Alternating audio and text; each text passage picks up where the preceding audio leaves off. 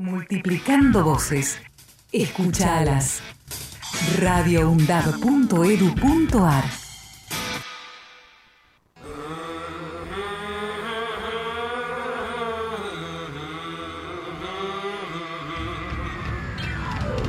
De boca en boca, los miércoles desde las 15 por Radio UNDAD con la conducción de Néstor Mancini, Víctor Savitoski, Marcos Bralo y el aporte de María Teresa Andrueto, nuestra reconocida escritora. De boca en boca.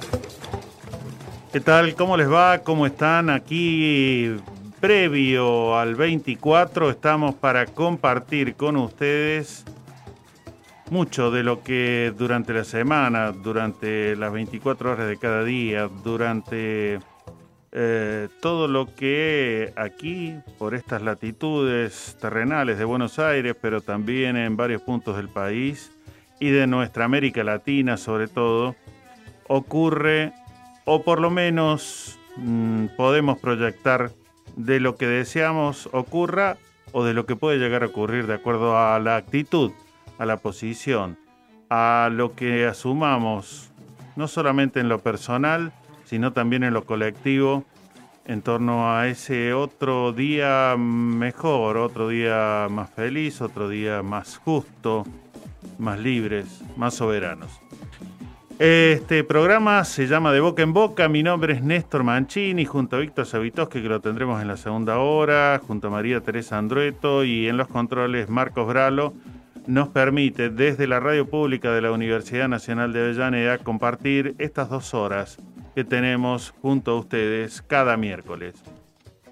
Compartir, eh, por supuesto, hoy unos cuantos diálogos que tenemos previstos, que tenemos agendados, que tenemos pautados con distintos referentes, distintas historias en torno a no solamente lo que ocurrió allá en 1976 hasta 1983, sino también lo que ha seguido ocurriendo posteriormente a la última dictadura militar y cómo nos hemos ido reconstruyendo como sociedad en torno a la búsqueda de justicia, al hallazgo de las verdades, en torno a tanto desprecio, tanto genocidio humano que ocurrió en nuestro país.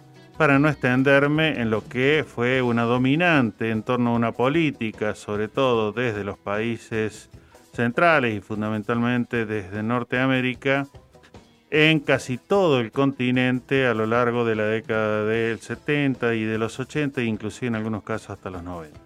Así que mm, nosotros eh, estamos desde este momento y hasta las 17 eh, compartiendo con ustedes una buena cantidad de material. Por ejemplo, tenemos algunos eh, cuñas que vamos a empezar a rotar, probablemente ya la han escuchado en la radio, están circulando por todas las radios del país, de lo que nuestras universidades públicas promueven en torno a este 24 de marzo a través de la red que integramos, me refiero a la Red Interuniversitaria de Derechos Humanos. Conjuguemos democracia, germinemos justas reparaciones. Ha sucedido el restrictivo orden de verdad, ha cegado la vida plural. Que el lenguaje restituya lo expulsado. Fue un genocidio, fueron 30.000 En Argentina, este 24 de marzo decimos nunca más. Es un mensaje de la Red Interuniversitaria de Derechos Humanos.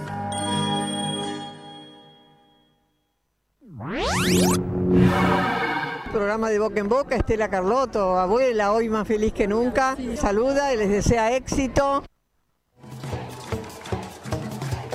Y además de Estela, mañana estará Tati Almeida, estará Norita Cortiñas, estarán todas las madres, abuelas.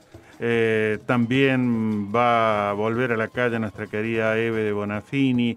Es decir, las grandes referentes, eh, junto a otros tantos organismos de derechos humanos, como la Liga Argentina por los Derechos del Hombre, eh, lo que tiene que ver con el Servicio de Paz y Justicia, bueno, la Comisión Provincial por la Memoria, en fin, tantos organismos que han, han marcado un rumbo, han marcado un camino un camino de no violencia, un camino de exigencia, por supuesto, de justicia, de verdad, de memoria, y también eh, no se han quedado solamente en el reclamo, sino también en la proposición, como es la incansable búsqueda de los nietos apropiados por los genocidas, por los militares, y que todavía nos quedan por encontrar muchos de ellos.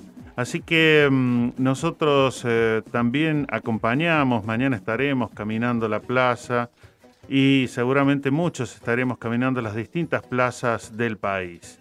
Otra referente que eh, también eh, está de cumple, en realidad ayer cumplió sus 92 primeros años, es Norita Cortiñas. Y bueno, y todavía andan, caminan, luchan, o como dice Eve, con bastón, como venga, pero vamos y seguimos y luchamos. Así que, cuánto ejemplo para que entonces podamos nosotros seguir tomando esta posta. No solamente para la, lucha de un nunca más a las dictaduras, sino nunca más a cualquier tipo de violencias de Estado y entonces ampliar el marco, ya no tan solo a lo que ocurrió durante las dictaduras, sino a eh, otros tiempos que en democracia también eh, observamos, inclusive hasta el día de hoy, necesitamos seguir mejorando la justicia, necesitamos seguir mejorando, por ejemplo, leyes de seguridad donde las fuerzas de seguridad eh, realmente respeten los derechos de todas y todos. Bueno, una cantidad de temas que nos importan, nos ocupan, nos hemos ocupado, por ejemplo, en las últimas semanas y ha sido motivo de las entrevistas ya la semana pasada también y las anteriores en nuestro programa en torno a lo que son las, eh, las violaciones grupales, eh, los casos particularmente ocurridos en, en, Florencio Varela, aquí en la zona sur del Gran Buenos Aires. Así que tenemos eh, muchísimo material para ir compartiendo en cada programa. Hago nada más que un pequeño salto al otro lado del charco, como solemos decir, porque este domingo en Uruguay se vota un referéndum eh, que tiene que ver, o llamado eh, por su sigla LUC, L-U-C, y que, em, bueno, em, tiene que ver con lo que intenta el actual gobierno de la calle Pou que es limitar derechos de huelga, eh, darle alguna figura delictiva, habilita desalojos express, eh, elimina obligatoriedad de la educación inicial. No sé si esto les suena a ustedes, pero 2015-2019 tuvo mucho de esto también aquí en nuestro país. Es decir, todo lo que tiene que ver con violar derechos de las mayorías a favor por supuesto, de los derechos de pequeños sectores muy minoritarios con mucho poder, no solamente económico, a veces también político. Así que eh, probablemente la semana que viene viajemos hasta Uruguay para tener eh, voces de lo que eh, va a ser este mm, referéndum este próximo domingo. Así que de boca en boca, como solemos hacer, nos proponemos no solamente atender a lo que es la realidad local y nacional, sino también a la eh, realidad latinoamericana y caribeña. Bien amigos, eh, creo que eh, para no entrar a, a saturarlos de palabras palabras, podemos ir proponiéndole un primer tema musical mientras vamos ya armando la agenda de las primeras entrevistas de nuestro programa.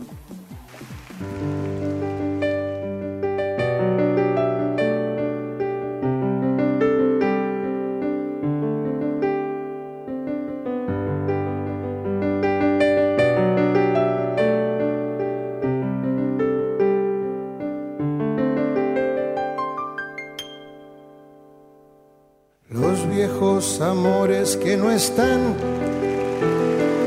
la ilusión de los que perdieron, todas las promesas que se van y los que en cualquier guerra se cayeron.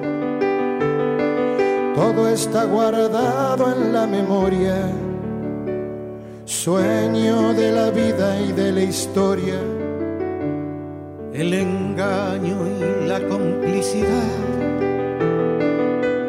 de los genocidas que están sueltos,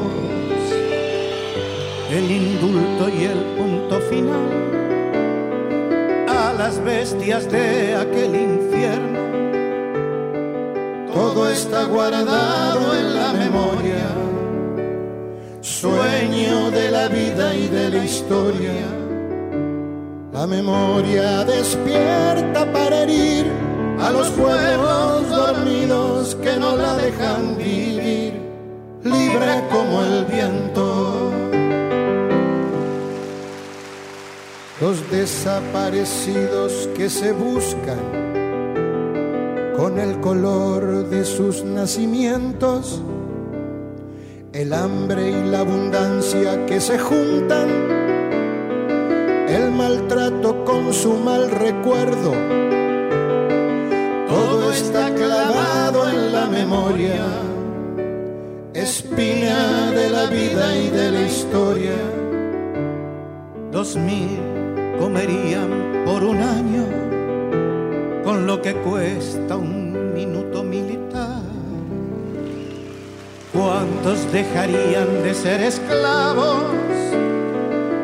Por el precio de una bomba al mar.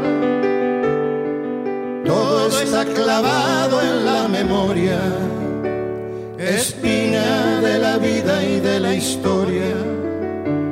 La memoria pincha hasta sangrar a los pueblos que la amarran y no la dejan andar, libre como el viento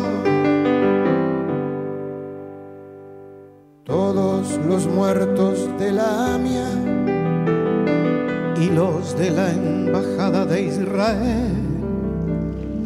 El poder secreto de las armas, la justicia que mira y no ve.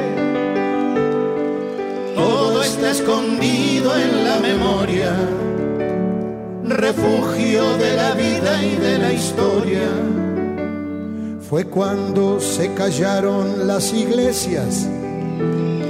Fue cuando el fútbol se lo comió todo. Que los padres palotinos y Angelelli dejaron su sangre en el lodo. Todo está escondido en la memoria, refugio de la vida y de la historia memoria estalla hasta vencer a los pueblos que la aplastan y que no la dejan ser libre como el viento. La bala Chico Méndez en Brasil, 150 mil guatemaltecos, los mineros que enfrentan al fusil represión estudiantil en México. Todo está cargado en la memoria, arma de la vida y de la historia. América con almas destruidas, los chicos que mata el escuadrón, suplicio de Mujica por las villas de Rodolfo Walsh. Todo está cargado en la memoria, arma de la vida y de la historia. La memoria apunta hasta matar a los pueblos que la callan y no la dejan volar, libre como el viento, libre como el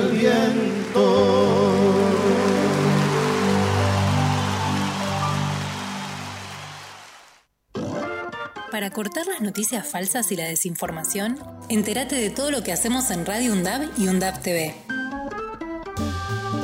Encontranos en Facebook, Twitter e Instagram como UNDAB Medios. Seguinos en YouTube. Suscríbete a UNDAB TV. Bájate la app de Radio UNDAB desde tu tienda de aplicaciones. Somos los medios de comunicación oficiales de la Universidad Nacional de Avellaneda. Otra comunicación, para seguir en contacto con la actualidad y la comunidad universitaria. Después, no digas que no te avisamos. Eso es, ¿viste lo que publicaron en Radio UNDAB? No, no, no, no, ¿qué? ¿Qué? Me lo perdí. No, no, es espectacular, tenés que buscarlo. ¿Pero cómo? ¿Dónde? Los contenidos de los medios oficiales. sociales. Pero Facebook, Twitter, Instagram. Exactamente, buscalo como UNDAB Medios. Ahí encontrás todos los contenidos de los medios de comunicación oficiales de la UNDAB. No, Alfredo, ya me pongo a buscarlo. UNDAB Medios en Twitter, Facebook e Instagram. Todos los contenidos. Donde estés y cuando quieras, escucha Radio UNDAB. Baja la aplicación en tu celular. Búscanos en tu tienda de aplicaciones como Radio UNDAB y escucha nuestros contenidos. Baja la aplicación en tu Baja la celular. aplicación en tu celular. Donde estés y cuando quieras, Radio UNDAB. Hacemos otra comunicación. Otra comunicación.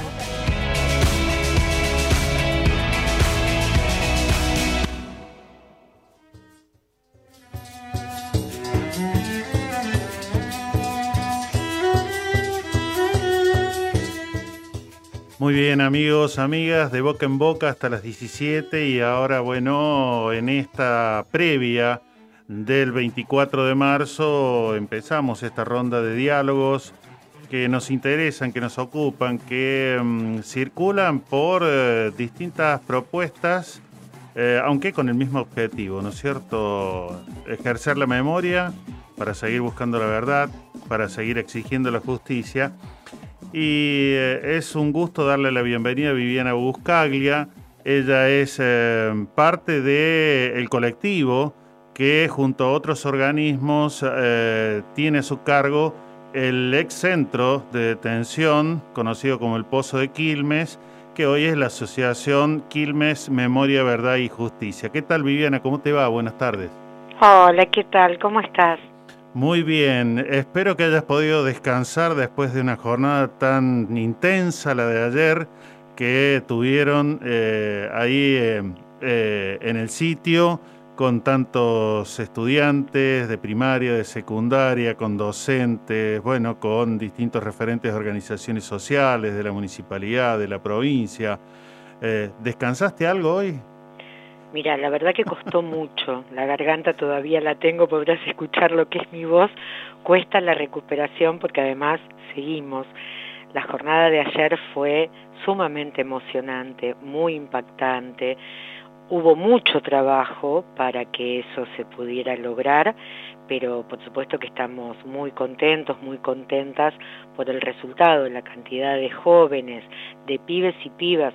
Te sumo que había además una escuela especial, eh, que es raro trabajar la memoria en el Pozo de Quilmes con pibes de escuelas primarias y de especial, ¿no? En general vienen más los jóvenes ya de determinada edad vinculados a las secundarias, las organizaciones sociales, pero incluso una de las organizaciones sociales trajo a los más chiquititos, así que tuvimos nenes de, y nenas de 9, 8, 7 años, ¿no? Nosotros estábamos asombradas porque también nos interpela como para pensar nuevos discursos, nuevas estrategias, nuevas formas de comunicar el pasado reciente a los más chiquitines.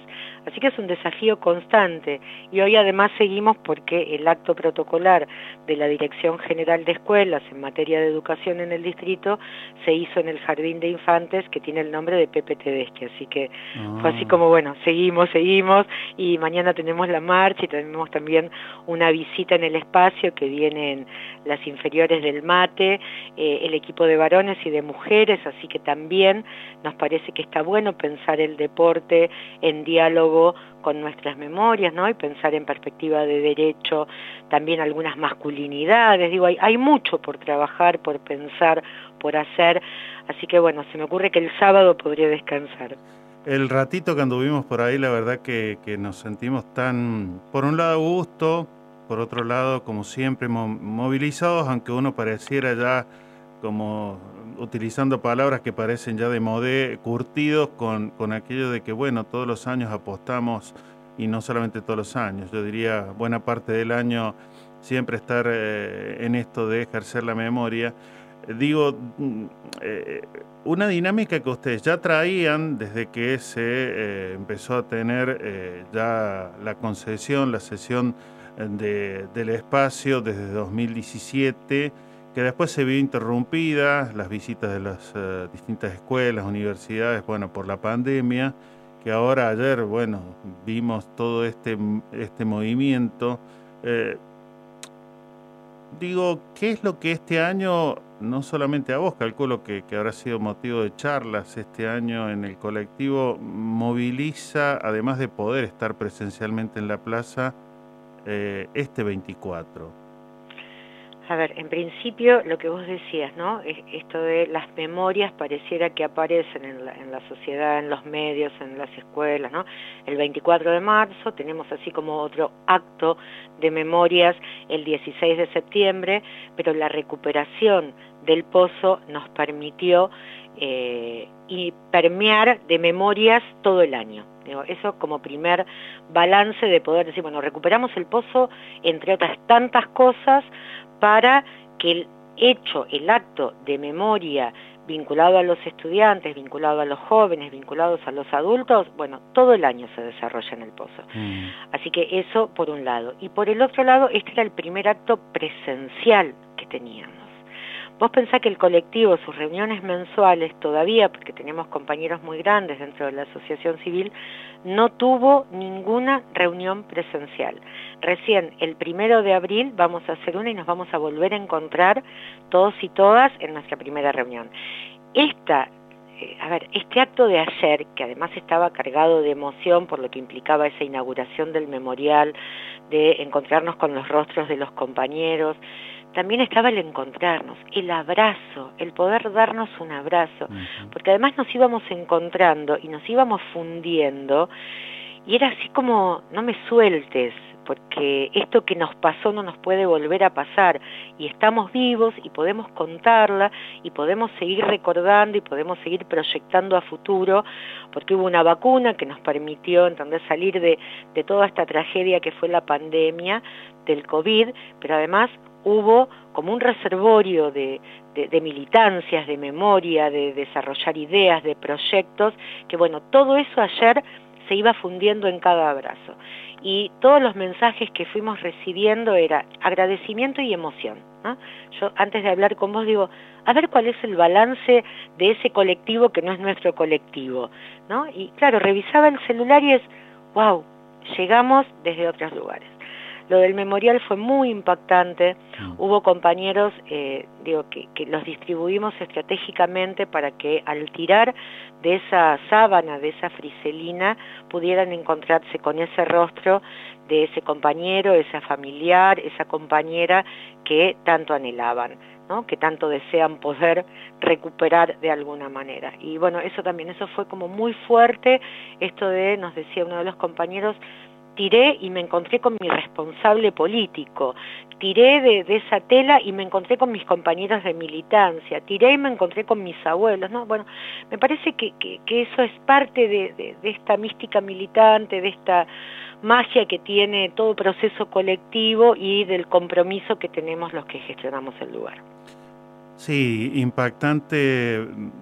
Cuando yo me acerqué, digo, también ahí eh, algunos eh, cuadros donde no está la imagen, ¿no? Eh, mm. Digo, ahí por lo menos también, perdón, pero me puede. Aparece también ese, esa ausencia, aquí estoy pensando en Gustavo Germano con aquel enorme trabajo fotográfico donde muestra las presencias y ausencias eh, y, después los relatos de, algunos de los chicos, cuando vos les pedías que comentaran, que les llamó la atención, inclusive algunos de, tan corta edad ellos, teniendo seguramente algún relato que en la familia fue compartido de algún familiar que también, lamentablemente, o está desaparecido o fue eh, directamente asesinado. eso fue súper impactante, porque además hicimos hincapié en esas fotos que faltaban. Digo, podríamos haber no mencionado, pero la no foto es una política de exterminio, porque en ese borrar, borraron hasta la imagen. En ese desaparecer, desaparecieron también la foto, porque cuando entraban en las casas y secuestraban a los compañeros, compañeras, también se robaban las fotos. Cuentan algunos sobrevivientes del pozo que a las 3 de la mañana los despertaban y le mostraban fotos, que era así como una práctica más de tortura, ¿no? Digo, nosotros somos de los que pensamos que la tortura empieza en el momento del secuestro, no cuando te llevan a la sala de tortura. Entonces, claro, que a las 3 de la mañana te muestren la foto de un amigo, de una amiga, de un compañero, de un compañero acribillado, digo, era muy tortuoso eso. Y se han robado esas fotos, por lo tanto las familias que además no podemos pensar en la foto como eh, el cotidiano nuestro, que era con un celular tomamos una foto, en ese momento la foto era muy cara, ¿no? Por ahí esto las nuevas generaciones lo pueden entender o, pueden tener una magnitud en la no foto. Y me contaba hoy una de las compañeras docentes que, que estuvo ayer, dice, uno de los nenes de la escuela se quedó impactadísimo con esa no foto, con la ausencia de la foto, y, lo seguía repitiendo y lo seguía diciendo, y lo que nos asombró, ¿no? Estas dos criaturas, la, jovencita que se acerca, Camila, que me dice, ¿te puedo contar una historia? Eh, mm. una nena que tendría 10 años, y me dice, mi bisabuelo está desaparecido. Y después de ese mismo grupo, otro nene que dice que tenía un familiar desaparecido. Entonces, eso fue lo bueno de poder entrar en diálogo. Ese pasado que para nosotros, adultos, es reciente, para nuestros pibes y pibas es un pasado lejano, pero que empieza a tomar otra temporalidad cuando es el abuelo, cuando es el bisabuelo, cuando es un tío, ¿no? Acerca a, a la vivencia, a esa memoria, y cuando además le das voz a los símbolos cuando además esas microhistorias, esas chiquititas que pasaron en el barrio se recuperan y se rescatan. Porque si no aparece, bueno, las grandes matanzas, los grandes desaparecidos, los empáticos desaparecidos, ¿no? Los jóvenes de la noche de los lápices, los padres palotinos, las monjas. Bueno, parece como hay íconos de desaparecidos. Y los 30.000 son nuestros desaparecidos. Nos faltan a todos y todos y todas son importantes. Entonces me parece que lo de ayer visibilizó esas microhistorias de decir, bueno, acá hay un lugar de escucha, acá todas las historias son importantes, acá necesitamos que nos cuentes para recuperar cada una de esas historias.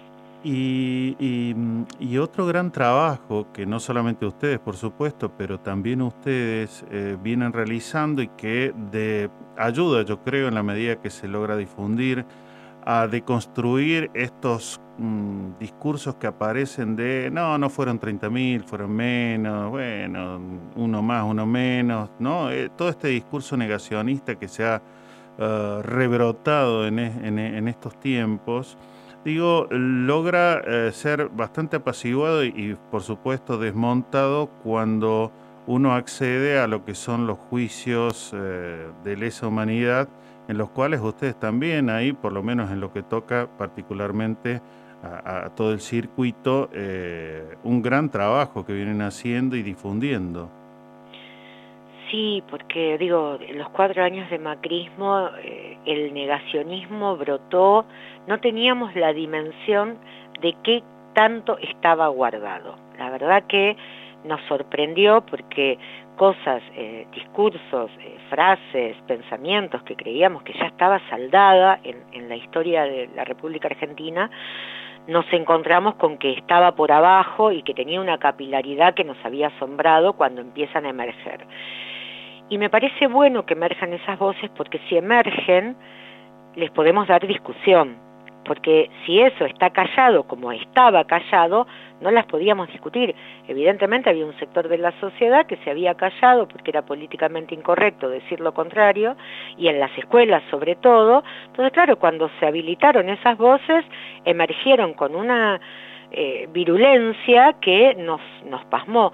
Y está bueno porque ahora podemos volver a hacer ese recorrido, entonces de que fue un genocidio, que son 30.000, eh, poder pensar las teorías de los dos demonios, poder pensar el rol del Estado en este aparato represivo, poder pensar las violencias también de hoy, ¿no? Nosotros siempre pensamos en esta cinta de Moebius, que vamos al pasado, volvemos al presente y vamos viendo las relaciones y los puentes que se tienden en este pasado presente.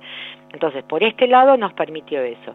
Y la posibilidad de presenciar el juicio, eh, que es algo increíble. Nosotros fuimos muy críticos y siempre hago autocrítica en esto. Les discutimos en la audiencia preliminar en diciembre del 2019 eh, a los jueces y al tribunal que tenían que hacer las audiencias presenciales. Claro, en la pandemia, si no iniciábamos el juicio, eh, se iban a seguir muriendo, ¿entendés? Genocidas represores sin condena y lo peor, nuestros compañeros que se iban muriendo sin poder dar su testimonio. Y la verdad que cuando nos encontramos con este mundo virtual que nos permitió ver no solo el juicio de las brigadas, sino los otros juicios que se están llevando adelante, fue un insumo fundamental para nuestra investigación. Eso permitió que hace muy poco eh, desde nuestro equipo de investigación nosotros trabajamos con la querellas, trabajamos con la Fiscalía, tuvimos reuniones en La Plata con la Fiscalía para aportar eh, tramos de nuestra investigación eh, y compartirlos para que sirvan de insumo para los juicios. Hemos encontrado nuevos y nuevas sobrevivientes y también abrimos la posibilidad del testimonio en el escenario judicial. Entonces, desde este lugar nos da la posibilidad de con nuevos testigos, la repregunta que no se hizo en el momento del testimonio escrito, eh, que le podamos dar identidad. Y nos pasó con eh, el Chino Suárez, para nosotros la familia Suárez es muy emblemática en el territorio porque son este, tres hermanos desaparecidos, dos han sobrevivido a la dictadura siendo presos políticos y presas, porque Nelfa es una compañera del colectiva, la colectiva de expresas políticas, y pudimos darle identidad al hermano, al chino, que la familia después de cuarenta y pico de años de desaparición pudo encontrar cuándo secuestraron a su hermano, en qué centro clandestino de detención estuvo, con quién compartió cautiverio, ese reponer eh, información sobre algún destino de la víctima es sumamente reparador para los compañeros y compañeras que tienen algún familiar desaparecido. Bueno, querida Viviana, eh, me quedaría mil horas. Eh, mañana seguramente estaremos habitando la plaza y mm, bueno, no queda más que seguir animando a todo ese enorme trabajo que, allí vienen realizando como colectivo, junto a la Comisión Provincial por la Memoria, Derechos Humanos del municipio, de la provincia. Así que bueno, un enorme abrazo hasta, hasta mañana y hasta cualquier momento aquí en De Boca en Boca. Mañana nos encontraremos en la plaza y nos daremos un gran abrazo en la Plaza de Mayo. Así que abrazo, compañero, gracias. Gracias a vos. Todas nuestras producciones las podés volver a escuchar en debocaenboca.wordpress.com.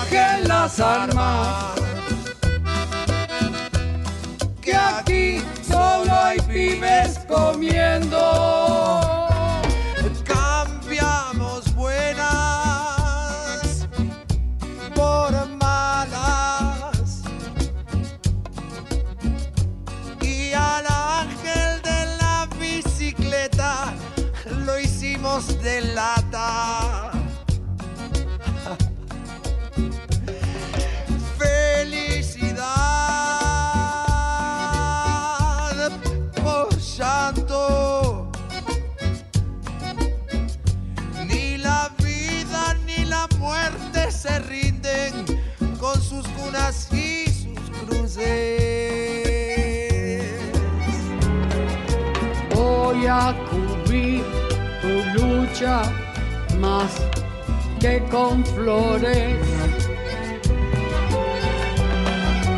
Voy a cuidar tu bondad más que con plegaria. Bajen las armas. Que aquí solo hay pibes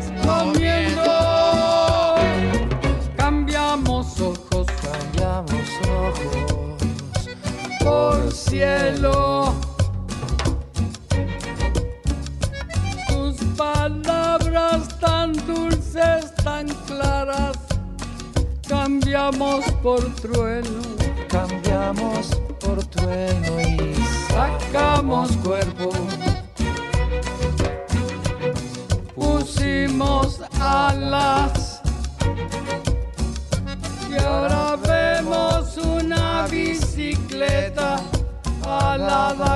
Viaja. que viaja. por las esquinas del barrio, por calles, Ay, ay, ay, ay, ay. Por las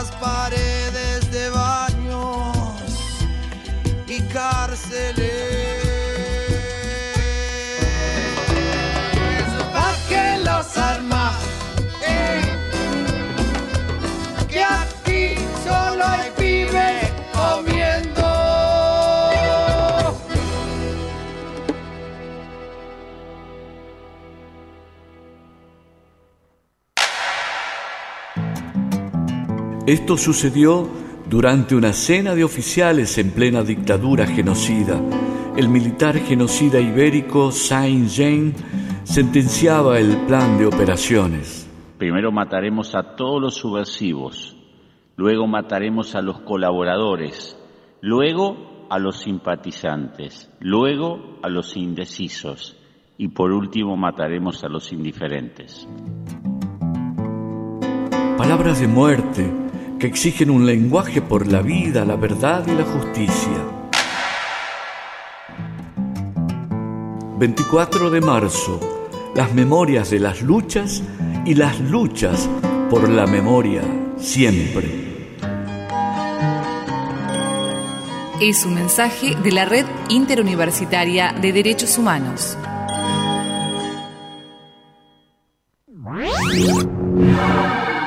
Boca en boca yo digo que los 30.000 detenidos y detenidas desaparecidos están presentes ahora y siempre y que hasta la victoria siempre y vamos a vencer. Nora Cortiña, madre de Plaza de Mayo, línea fundadora.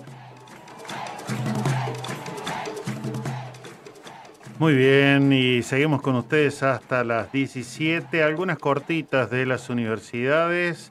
La Universidad Nacional de Cuyo le va a otorgar el honoris causa a la doctora Adriana Puigros, que ha estado en algunas ocasiones en nuestro programa, en el diálogo, por supuesto desde su especialidad, la educación, lo que tiene que ver con la pedagogía, lo que tiene que ver con las políticas educativas.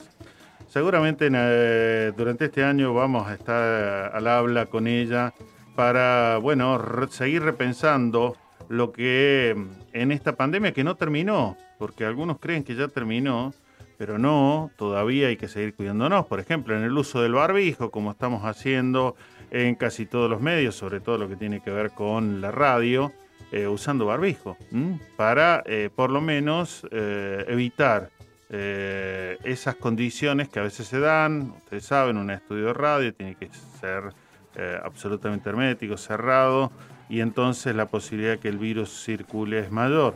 Entonces eh, nosotros cuidándonos como la mayoría y animamos a que quienes ya creen que ha terminado, que no, que todavía nos cuidemos. Sobre todo porque inclusive la política en términos de vacunación eh, que este gobierno viene desarrollando viene eh, profundizando.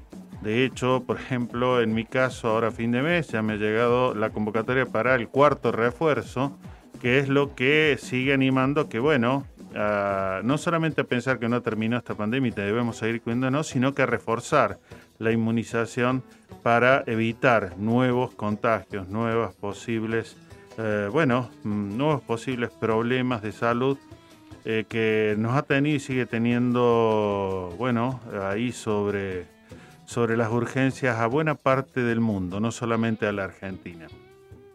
Por otra parte, mm, también contarles que, eh, sobre todo en torno a lo que tiene que ver con el tema del agua, que también estaremos charlando este año, eh, en estos días este, se ha estado recordando, em, la Universidad de San Martín analiza los efectos de las actividades humanas en los humedales y plantea las acciones para avanzar en la conservación. Ustedes hace poco habrán eh, eh, visto, se habrán horrorizado algunos, pero en otros casos analizado por qué siempre reaparecen incendios una y otra vez en distintos puntos del país.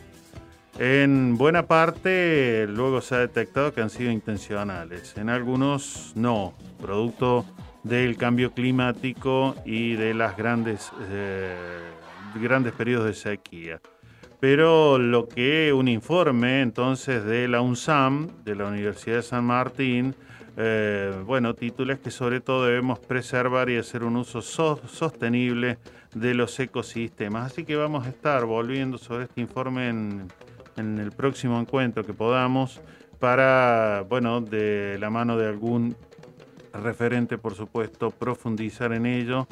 Sobre todo pensando que en algunos lugares tal vez abunda el agua y en otros, como el caso de mi provincia natal, hay zonas de las sierras, y de, propiamente de la ciudad a veces que eh, cuando no ha llovido durante algunos meses es escasísimo el tema del agua, un derecho tan humano y que eh, debemos cuidarlo.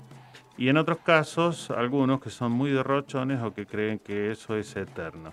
Bien, y otros que vienen por el agua, porque las mayores reservas de agua potable, ya saben ustedes, quedan por aquí, por esta parte del eh, planeta Tierra y eh, en la mayoría de los otros continentes son escasas las reservas de agua potable. Así que unos cuantos elementos que debemos tener en cuenta para tomar nota. En lo mínimo, por ejemplo, en tu hogar, para cuidar y no derrochar y derrochar y derrochar. Eh, estamos con mucho material. Ahora queremos compartir una pequeña producción que ya anda rodando por nuestro Facebook, anda rodando por el Instagram, por las redes y que mm, otra vez, en este caso desde lo que es eh, nuestra querida escritora y parte de Boca en Boca, María Teresa Andrueto, eh, es este relato de algo que ocurrió, que por supuesto en el relato queda ficcionalizado y que está extraído de una historia ocurrida durante aquellos días de la última dictadura militar. 24 de marzo. Las memorias de las luchas y las luchas por la memoria siempre. El pequeño gesto. La escena sucede en 1976, el día más frío de ese año. El 5 de julio de 1976 en la madrugada. Ellos están en el patio de la penitenciaría en Barrio San Martín, en Córdoba. Los han sacado de la celda, todos al patio, desnudos, piernas abiertas y brazos y manos en alto uno junto a otro contra la pared, prohibido volver la cabeza, prohibido conocer quién es el vecino de penuria. Los castigan en la noche helada, los amenazan, si bajan las manos, los matan. De repente, un tiro, un cuerpo que cae, una voz que dice, ¡uh! Lo maté. Entre los muchos que están ahí, manos contra la pared, está quien me cuenta esta historia. En algún momento siente que no puede ya controlar la mano, el brazo. Es la mano derecha que comienza a resbalársele, que no responde. Entonces alguien que está a su lado, ese alguien a quien no puede ver, en un gesto mínimo y a la vez tan peligroso, corre apenas su mano, pone en horquilla los dedos y sujeta la mano del otro. Así es como una de las personas que más quiero le debe su vida a un desconocido, aquel del pequeño, casi imperceptible y a la vez inmenso gesto. Es imposible agradecer a ese del que no se conoce el nombre, el rostro, su destino, pero sí quizás se pueda uno llamar a devolverlo en otros. ¿Qué hacemos con nuestros actos, con nuestros gestos, con nuestras vidas? porque la vida está hecha de pequeñísimos gestos de cada uno de nosotros, personas comunes y corrientes. Entonces vienen a mí esas líneas de un poema de Mary Oliver. Y ahora, dime, ¿qué piensas hacer con tu única, salvaje, preciosa vida?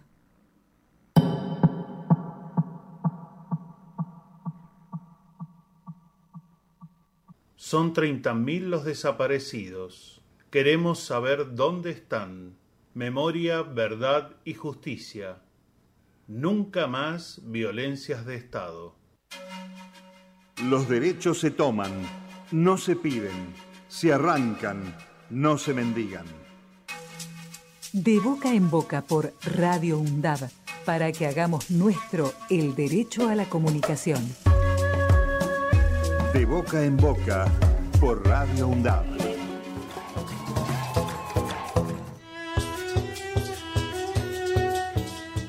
Y hablando de lugares, de sitios para la memoria, está por supuesto aquí en el Partido de Avellaneda el infierno y eh, lo que también siempre necesitamos acudir una y otra vez para precisamente eso, eh, seguir reconstruyendo, seguir exigiendo eh, justicia, además de acceder a la verdad, acceder a testimonios. Cuánto trabajo importante que han hecho y nos han, bueno, ido compartiendo las locas de Plaza de Mayo, como decía Eduardo Galeano, eh, que ha atravesado nuestro país y ha incursionado por tantísimos lugares del mundo eh, en un trabajo de investigación conjunto que venimos realizando mm, desde Argentina con colegas de Colombia. Eh, también allí existe la conformación de grupos fundamentalmente de madres que buscan a sus hijos, en este caso desaparecidos o inclusive a veces eh, han sabido, han logrado saber que han sido asesinados por los grupos de narcotráfico, los grupos paramilitares, eh, o se los ha, hecho aparecer como si fueran eh, eh, falsos positivos y que eh, vienen también haciendo un trabajo doloroso pero a la vez amoroso de reconstrucción de esos relatos, de esas historias y esperemos que llegue no tan tarde una pronta exigencia de justicia en un país muy golpeado desde hace varias décadas, no tanto por dictaduras, sino por gobiernos que otra vez, de la mano de asociaciones con el narcotráfico, con grupos paramilitares, hacen la vida bastante tediosa a vastos sectores eh, de este bello país eh, de nuestra América Latina.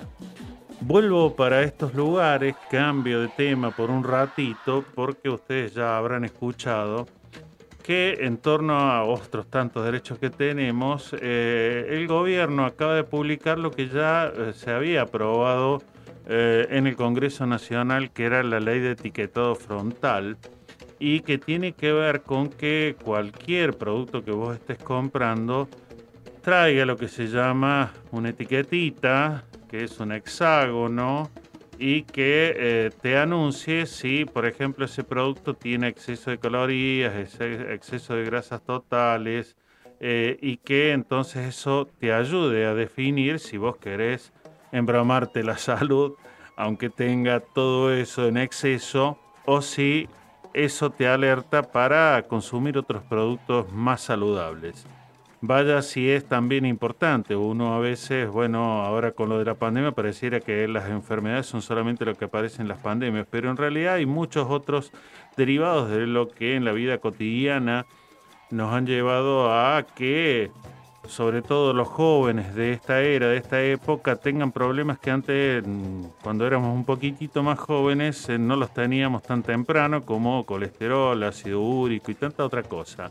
Así que importante que se haya reglamentado, esto es, ya no hay manera que las empresas, todas las que producen, eh, eviten y se evitan eh, eh, colocar esa etiqueta en el envase de los productos, estarán incumpliendo la ley, con ello entrando en, obviamente, en lo que es una, una práctica injusta, una práctica comercial además poco ética.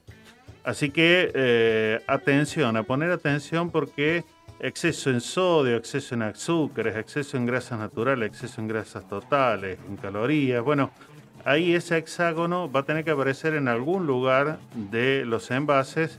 Y bueno, habrá que empezar a tener como práctica entonces esto de revisar un poquitito cuando uno va y comprar, si uno quiere otra vez vivir un poco más saludablemente, lo que te embrome menos la salud.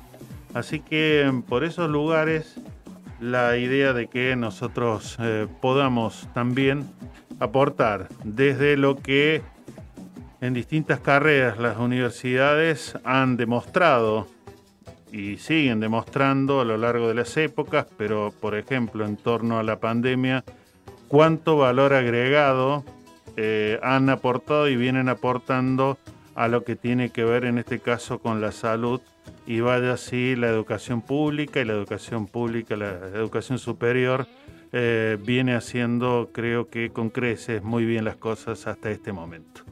Creo que es momentito como para que eh, podamos eh, seguir nosotros de esta manera. Década. Empezamos a hablar antes que la UNDAD, pero nos pusimos nombre y apellido el 7 de mayo de 2012. Década. Sonar en unidad, compartir la palabra, mediar colectivamente. La década de Radio UNDAB Es de cada una de nosotras. La década de Radio UNDAB es de cada uno de nosotros. La década de Radio UNDAB es de cada uno de nosotros. La década de Radio UNDAB es de cada uno de nosotros. Hola Zoe, vos que tenés Spotify, ¿qué me recomendás escuchar? Hola Alfredo, algo que no te puedes perder es Radio UNDAB. Búscalo y están todos los contenidos de la radio. Ya lo busco y me pongo a escuchar. Donde estés y cuando quieras, escuchar Radio UNDAB. Búscanos en Play Store como Radio Undab y descarga la aplicación en tu celular. Búscanos en Play Store como Radio Undab, como Radio Undab. Donde estés y cuando quieras. Radio Undab. Hacemos otra comunicación. Otra comunicación.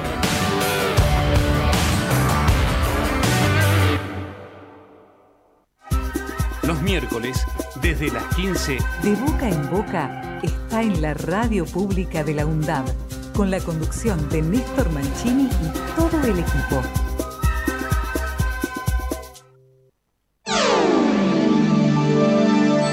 Cuando los medios concentrados, sea de la Argentina, sean de México, sean de Brasil, sea Televisa, sea Azteca, o sea Regi Globo, o sea la porquería esa de revista bella que tienen los brasileños, me trate bien, estoy equivocando. Raúl Eugenio Zaffaroni, ex ministro de la Corte Suprema de Justicia Argentina.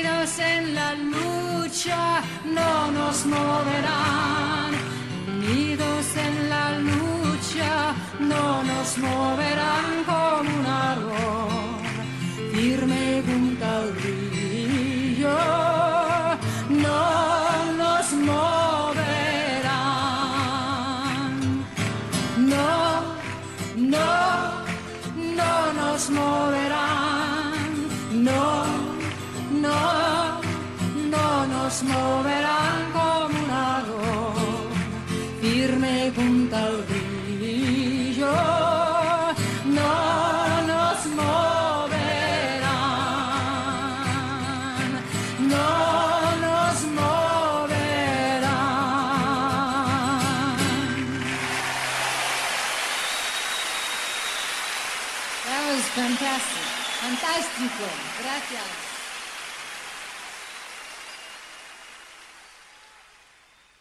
Ejerce tu derecho a la comunicación, de boca en boca.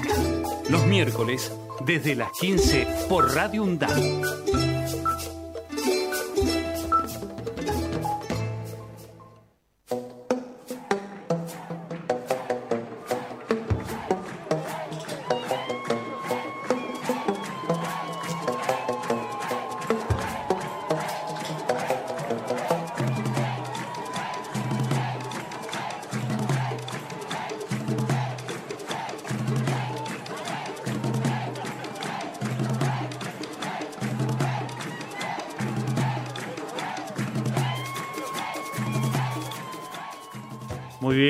Hasta las 19, de boca en boca, junto a ustedes.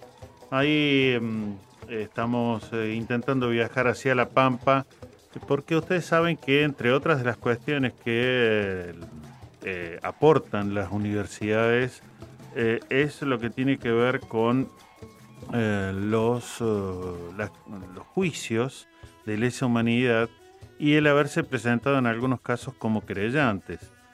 Es parte de nuestra historia, lamentablemente, que en varias de las dictaduras militares ocurridas a lo largo del siglo XX, eh, la vulneración de los derechos de las universidades, de su autonomía, ha sido también una práctica de eh, varios momentos.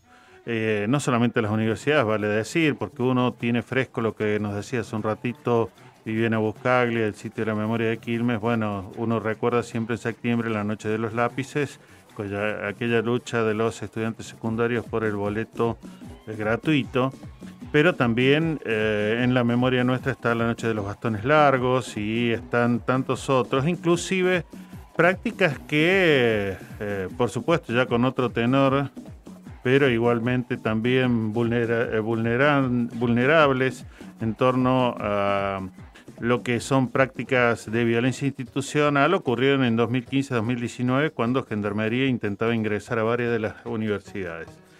Pero bueno, eh, entonces eh, ya estamos en contacto con un querido colega, abogado él, eh, y que es parte de la Universidad Nacional de La Pampa. Me refiero a Franco Catalani. Y bueno, un enorme gusto volver al contacto con él y poder charlar un poco de esta previa del 24 de marzo. ¿Cómo estás, Franco? Buenas tardes, Néstor, y buenas tardes al equipo y a la gente que nos escucha. Eh, muchas gracias por tu contacto. Acá bien, eh, con bastante lluvia, pero bien, bien, en una nueva jornada larga, por suerte, de conmemoración de, de la dictadura cívico-militar.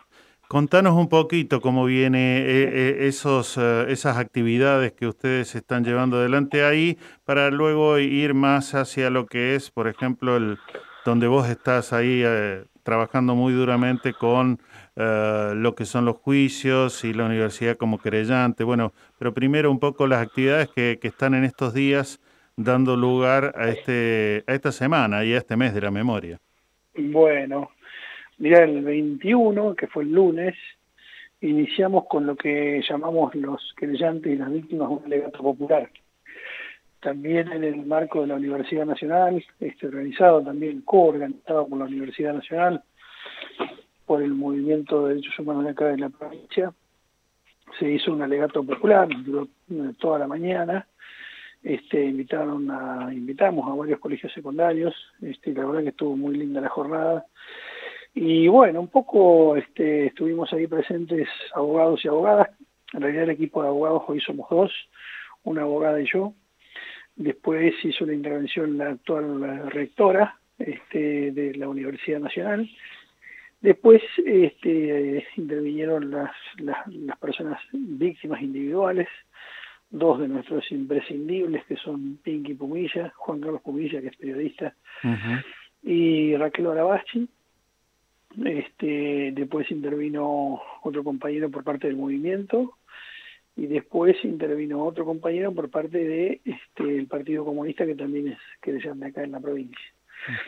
Y en el día de hoy este, se hizo un acto, eh, hizo un acto de la municipalidad en un sitio de la memoria que tiene acá en un, en un parque recreativo. Y además se, se descubrió el mapa de la memoria de la, de la, de la municipalidad donde eh, se señalizó una serie de, de sitios, este, dos sitios de detención y tortura y dos sitios de militancia popular, uno en la universidad y otro en la plaza. Y bueno, mañana va a ser el acto central de la provincia, que se va a realizar ahí en, digamos, en, un, en, un, sector de la ciudad donde eh, está, digamos, entre lo que era la comisaría primera, que era el principal centro de detención y tortura, y la Casa de Gobierno. Ahí hay un, un parque que se va a emplazar como un parque de la memoria. Así que bueno, un poco ese es el panorama general. O sea que una, una intensa agenda la que están llevando adelante y, ya que ahí mencionabas, bueno, mm, que, que, que han estado en las actividades eh, quienes están llevando adelante ustedes, bueno, y el tema de las querellas, ¿Qué, actualidad podemos comentar tiene, eh, bueno, en el tema de los juicios que se están llevando adelante? Bueno, acá en La Pampa eh, se hicieron tres juicios, este es el tercero, el primero en el 2010, el segundo en el 2018 y este que empezó el año pasado, este el 21. Eh, y bueno, mm, el, el grande, grande, digamos, fue el segundo, el de 2018. Eh, este, porque, bueno, por la- el tipo del proceso penal, eh, viste que la investigación se va, si bien la investigación es permanente, cada tanto se van cerrando como paquetes y se van elevando a juicio. Claro. Este es el tercer paquete, digamos, por decirlo así, este, donde entraron algunos de los casos que no habían entrado en el segundo, con la particularidad en este caso que entró un militar, que antes no es la primera vez que, habían, que entra un militar como acusado, de Bártolo. Había entrado otro también, Jauregui, pero falleció en el transcurso del juicio. Este, y bueno, hicimos toda la parte del- de, la, de la prueba, de los testimonios, de las inspecciones oculares, de la, del, control documental y demás, y- y ahora ya estamos en la etapa de legatos. Este, alegó la fiscalía y empezó a alegar la defensa. Calculamos que para fin de, de abril estarán los alegatos terminados y para mediados o fines de mayo estaríamos ya con la sentencia. Bueno, importante el, el trabajo de largo aliento que vienen llevando adelante ustedes, eh, querido Franco. Eh, y, y- y cómo estás vos palpitando, digamos, además de, de- de, bueno, participando, digo, mm, en, en- en qué pones el eje este 24? Uno siempre, bueno, tiene la triada de, de- de estos tres términos y estas tres acciones que uno intenta en la vida conjugarla todos los días, memoria, verdad y justicia, pero digo, ¿dónde pones el acento este año, vos particularmente, respecto de otros 24?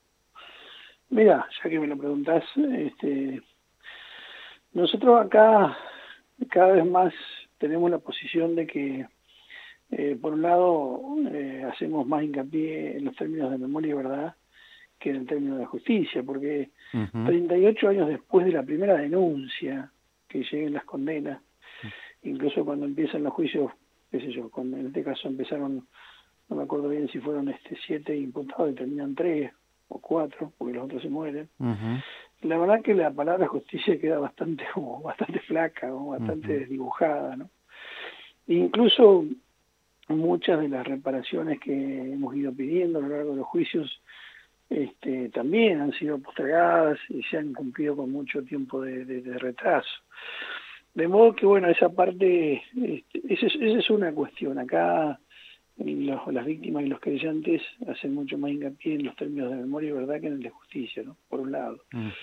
Y yo en particular eh, siempre insisto en, en, en que es fundamental ver este, el, el profundo vínculo que tiene el genocidio con el presente, ¿no?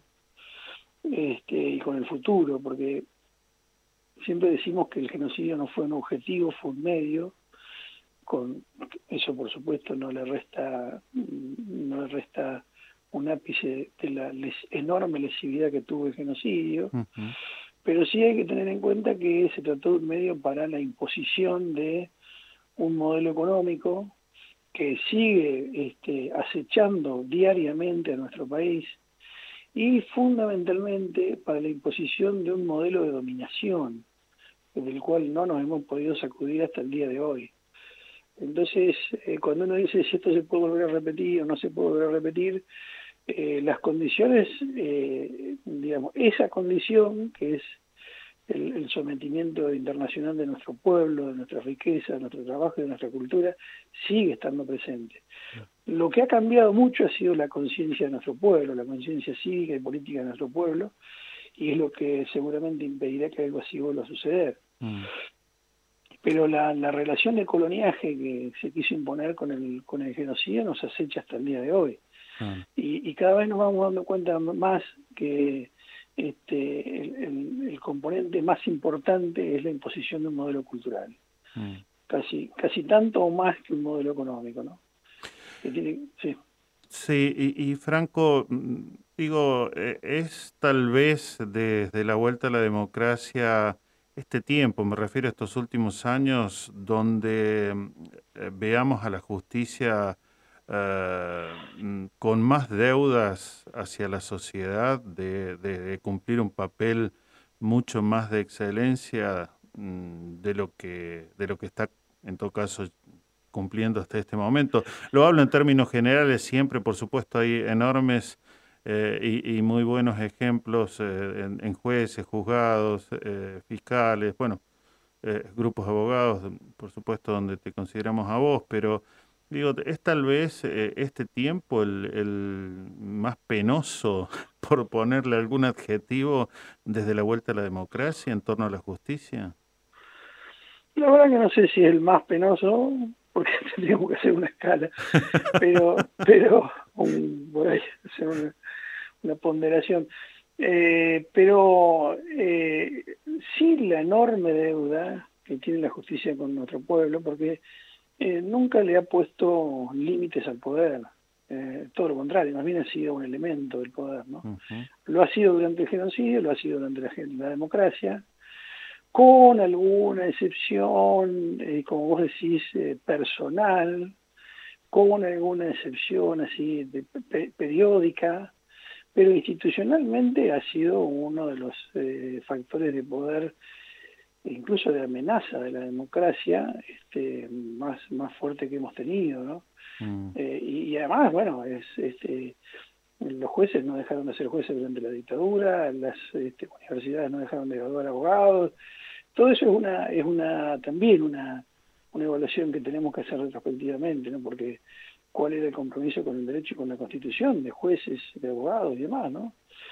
Este, eso me parece que, dice las claras de, de lo que es la institución y de lo necesaria que sería una reforma integral de la justicia, como tantas y tantos eh, venimos pidiendo, eh, en esa perspectiva, en una perspectiva latinoamericana, en una perspectiva popular, eh, donde se ponga en freno a los poderes fácticos, a los poderes desmesurados, a los poderes transnacionales, y no que se dediquen a encarcelar eh, pibes de barrio que, que fuman un porro, ¿no?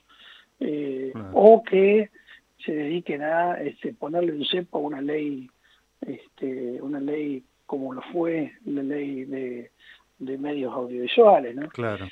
Eh, Esa es una justicia que la verdad a, a nuestro pueblo no, no, no, no, no le hace ningún servicio. ¿no? Bueno, desde el movimiento de memoria, verdad y justicia, eh, lo que hemos hecho eh, ha sido empujar a la justicia a cumplir con un rol que nunca jamás tuvo, que fue poner en, en eh, o sea, juzgar a personas con mucho poder y a instituciones con mucho poder, fuerzas armadas, fuerzas de seguridad, este, empresarios de grandes fortunas, etcétera, ¿no? Cuando sabemos que la justicia penal en realidad es eurocéntrica y está diseñada para este, poner entre rejas a pobres y analfabetos, ¿no? Claro. Ahora, eh, por ahí lo que más circula, sobre todo por los grandes medios, muchas veces es la palabra, bueno, el Consejo de la Magistratura, bueno, estos, estos ámbitos. Digo, además de que tenga que haber modificaciones ahí, ¿qué otras herramientas, digo, socialmente uno puede, eh, mm, puede tener a mano, o, por decirlo de alguna manera, para incidir más allá de que esto también debe ser parte de, bueno, estuvo en el anuncio, vale decir, de eh, lo que es eh, el actual gobierno nacional, ¿no? Pero digo, ¿qué, ¿qué herramientas más allá de que esperemos cumplan muy bien su rol quienes integran el Consejo de la Magistratura y otros ámbitos? Digo, ¿vos te imaginas algunas posibles, digo, que, que uno puede decir, bueno, podemos em- meternos a trabajar en esto, los movimientos sociales, eh, las distintas organizaciones eh, que, bueno, están por lo menos preocupados, estamos interesados en que eh, esto que vos marcabas hace un rato, que 38 y- años y pico y, y recién estemos llegando con algunas condenas o en algunos casos ni se haya podido llegar porque fallecieron los genocidas. Mira, herramientas técnicas hay a montones, este, las que te imagines, más, más exigentes, menos exigentes, más populares, más aristocráticas, las que te imagines. Eh, eso, bueno, qué sé yo, formar parte algún día de, de un proyecto más integral. Claro. Eh, pero la herramienta que a, a nosotros siempre nos ha dado resultado es la herramienta de la calle. Este, no hay que olvidarse del 2 por 1 por ejemplo, no hay que olvidarse que el Efectivamente. 2 por a los genocidas, eh, no hay que olvidarse de que este, la, la, la reversión de las leyes de impunidad que permitieron retomar este, el transcurso de los juicios ha sido fue un resultado de las de las manifestaciones populares, ¿no? Y de la organización también popular. Eh, yo me parece que, y esto además lo, lo estamos viendo en Colombia, lo hemos visto en Chile, lo vemos con los movimientos feministas, eh, me parece que la- el combustible está ahí. Después del proceso, bueno, eh, qué sé yo, son todos los procesos distintos, ¿no? Eh, sí es verdad que me parece que, bueno, ya de por lo menos de, mirado de, este, de esta parte de la orilla, eh, toda la, la, institución judicial necesita imperiosamente un, una reforma integral, ¿no? Bueno, Franco, temas que por supuesto dan para, para seguirlo y, poder meternos más, más a fondo, pero mm, queríamos retomar el contacto ahora que también pudimos volver nosotros al estudio en las universidades y, y bueno, eh, tener también un poco el, mapa más allá de la General Paz. Así que como siempre nos interesa y como somos parte de las universidades, eh, también destacar todo lo que ahí vienen ustedes protagonizando y haciendo. Así que un enorme abrazo y, y un enorme aliento para que, bueno, caminemos las plazas mañana allí donde vas a estar vos, como dijiste, en el acto central también que va a ocurrir y, y a seguirnos viendo, eh, bueno, en cualquiera de las acciones que tenemos que seguir eh, llevando adelante.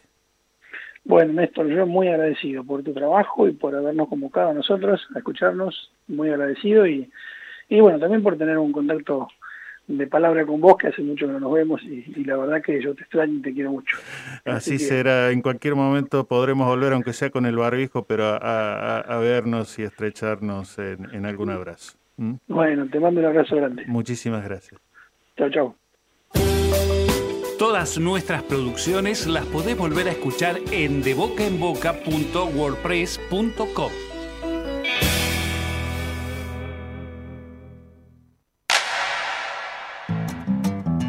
Se llama dictadura porque acalla por medios ilegales el legal ejercicio de los derechos, se apodera de las instituciones y de los aparatos jurídicos de la nación para beneficio sectorial, compromete la vida de las generaciones futuras con la muerte de aquellas y aquellos que la defienden. Sucedió un 24 de marzo en la Argentina. Fue un genocidio. Son 30.000. Nunca más. Es un mensaje de la Red Interuniversitaria de Derechos Humanos.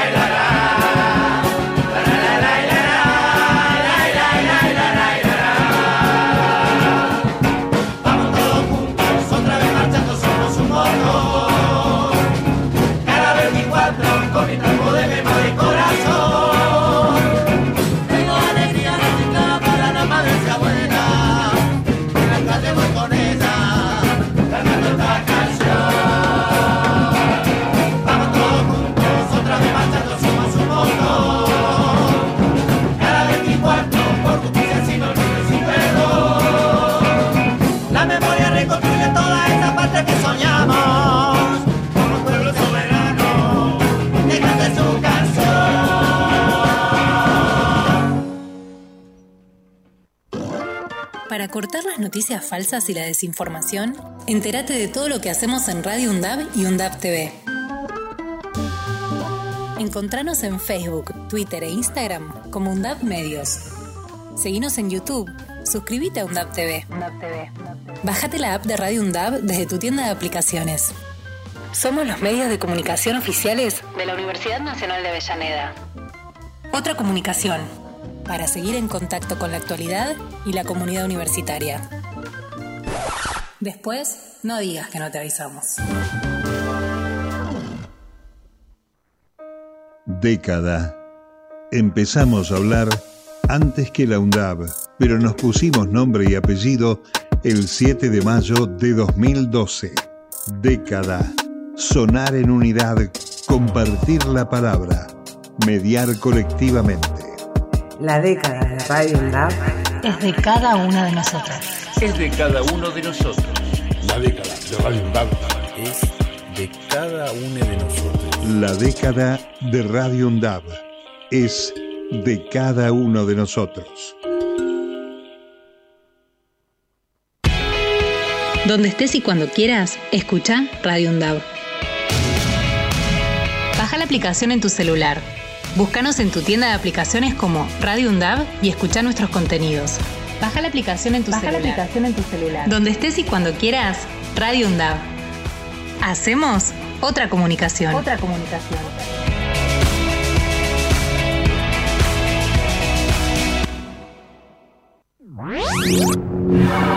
Pero mi nombre es Rafael de la Torre. Es un placer poder compartir con los radio oyentes de este maravilloso programa que se llama De Boca en Boca y que patrocina, ¿quién podía ser? La Universidad Avellaneda. ¡Qué barbaridad! ¡Qué maravilla! Hoy, quienes tienen a la Argentina como patria nos enseñan que quien camina la memoria en realidad camina la vida. Y queremos que todos y todas sepan que escuchar sus pasos y que, al escucharlos, recordamos que el principal atributo del ser humano sigue siendo la dignidad. Subcomandante Marcos, insurgente, México, 24 de marzo de 2001.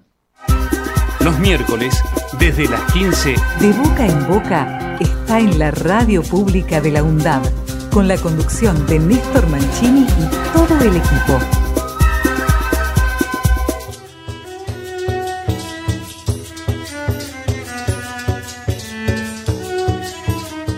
Continuamos junto a ustedes algunas breves de nuestra universidad eh, pública y que tiene que ver, por ejemplo, con eh, la información sobre el boleto estudiantil eh, a través del área de becas, que depende de la Secretaría de Bienestar Universitario, se está trabajando con el Ministerio de Transporte de la provincia para los ajustes técnicos que mm, bueno, permiten la implementación de este boleto especial para este eh, 2022.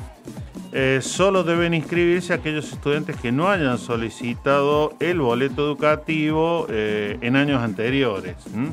Una vez habilitado el sistema se va a informar eh, a través de bueno, los canales oficiales de la universidad, por ejemplo, a través de la página web. Y otra información importante, ustedes saben que todas las universidades jóvenes, eh, no solamente aquí del conurbano bonaerense, sino en buena parte del país, han ido creando lo que son las escuelas secundarias. Uno siempre estaba acostumbrado a escuchar, bueno, la Universidad de Buenos Aires con sus escuelas, el Nacional, etcétera. Bueno, la Universidad de Avellaneda tiene su escuela secundaria de jóvenes y adultos y eh, está en Wilde, así que mm, eh, las clases que han comenzado eh, mm, contaron también con la presencia de otras instituciones que vienen haciendo un enorme trabajo también, en este caso en Cava, la Ciudad Autónoma de Buenos Aires, con bueno, jóvenes en situación de riesgo, como es el Instituto Isauro Arancibia. Así que ahí Susana Reyes, que sigue siendo la directora del centro, eh, alguna vez también pasó por los micrófonos de boca en boca comentando eh, todo el intenso trabajo, el inmenso trabajo y inclusive la disputa en tiempos del gobierno de Mauricio Macri y eh, de Horacio Rodríguez Larreta quienes, bueno, hicieron las mil y una para quitarles, entre otras cosas, el edificio en donde funcionaban, luego no terminar donde lo querían trasladar, en fin.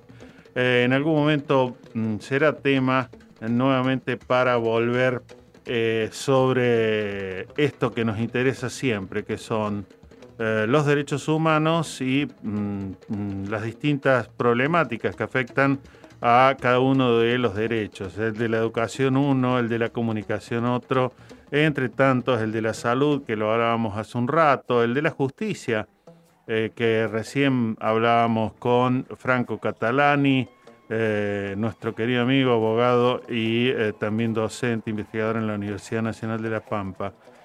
Y una más que tiene que ver con noticias que las universidades también eh, han venido publicando y que mm, da cuenta que continúa el monitoreo ambiental en la reserva de la Saladita, en la reserva, la parte norte, con eh, muestreos cualitativos y cuantitativos que se toman de la biodiversidad acuática que eh, existe y que permite medir y evaluar las tareas de recuperación ambiental que se vienen llevando, bueno, lentamente en las saladitas, es decir, cómo volver a recuperar lo que es nuestro, lo que tenemos a nuestro alrededor y cómo lo cuidamos. Entre otras cosas, yo pienso, porque también no tengo muy lejos de casa, eh, en Bernal Oeste, eh, los arroyos que atraviesan y eh, Florencio Varela, Quilmes y que bueno, aquí en Avellaneda buena parte quedó bajo un entubamiento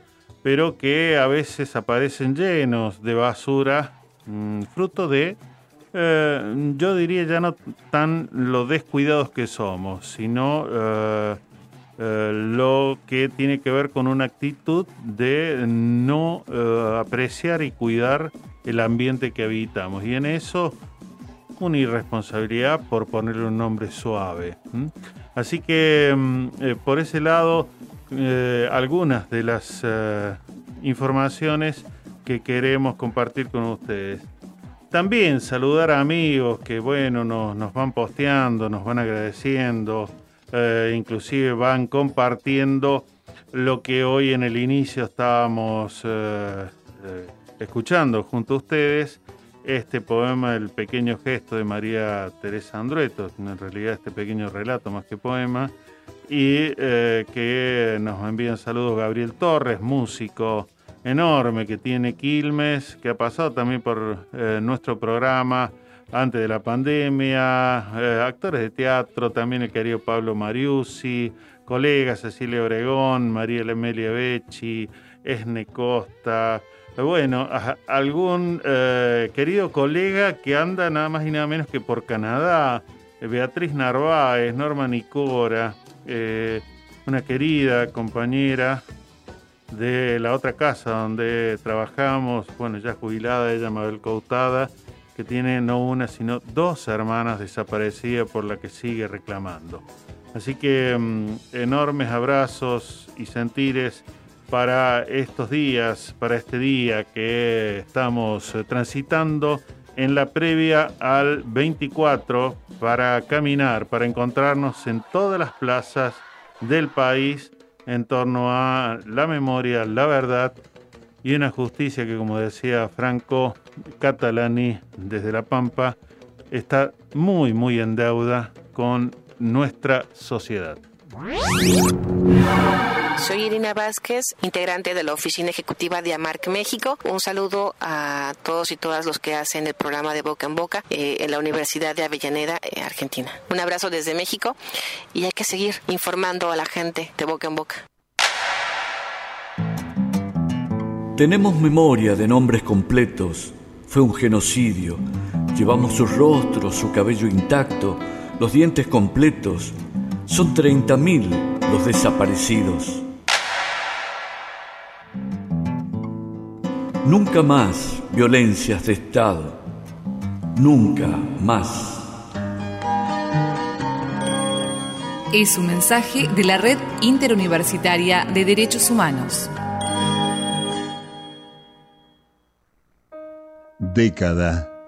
Empezamos a hablar antes que la UNDAB pero nos pusimos nombre y apellido el 7 de mayo de 2012. Década. Sonar en unidad, compartir la palabra, mediar colectivamente. La década de Radio UNDAB Es de cada una de nosotras. Es de cada uno de nosotros. La década de Radio UNDAB es de cada uno de nosotros. La década de Radio UNDAB es de cada uno de nosotros.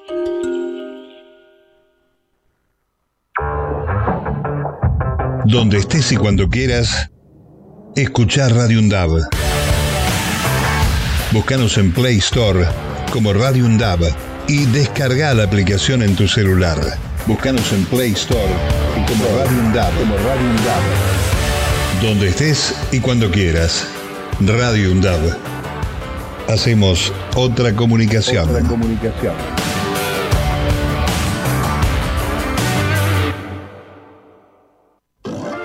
Para cortar las noticias falsas y la desinformación, entérate de todo lo que hacemos en Radio UNDAB y UNDAB TV. Encontranos en Facebook, Twitter e Instagram como UNDAB Medios. Seguinos en YouTube. Suscríbete a UNDAB TV. Bájate la app de Radio UNDAB desde tu tienda de aplicaciones. Somos los medios de comunicación oficiales de la Universidad Nacional de Avellaneda. Otra comunicación, para seguir en contacto con la actualidad y la comunidad universitaria. Después, no digas que no te avisamos. Los miércoles, desde las 15, De boca en boca está en la radio pública de la UNDAB, con la conducción de Néstor Mancini y todo el equipo.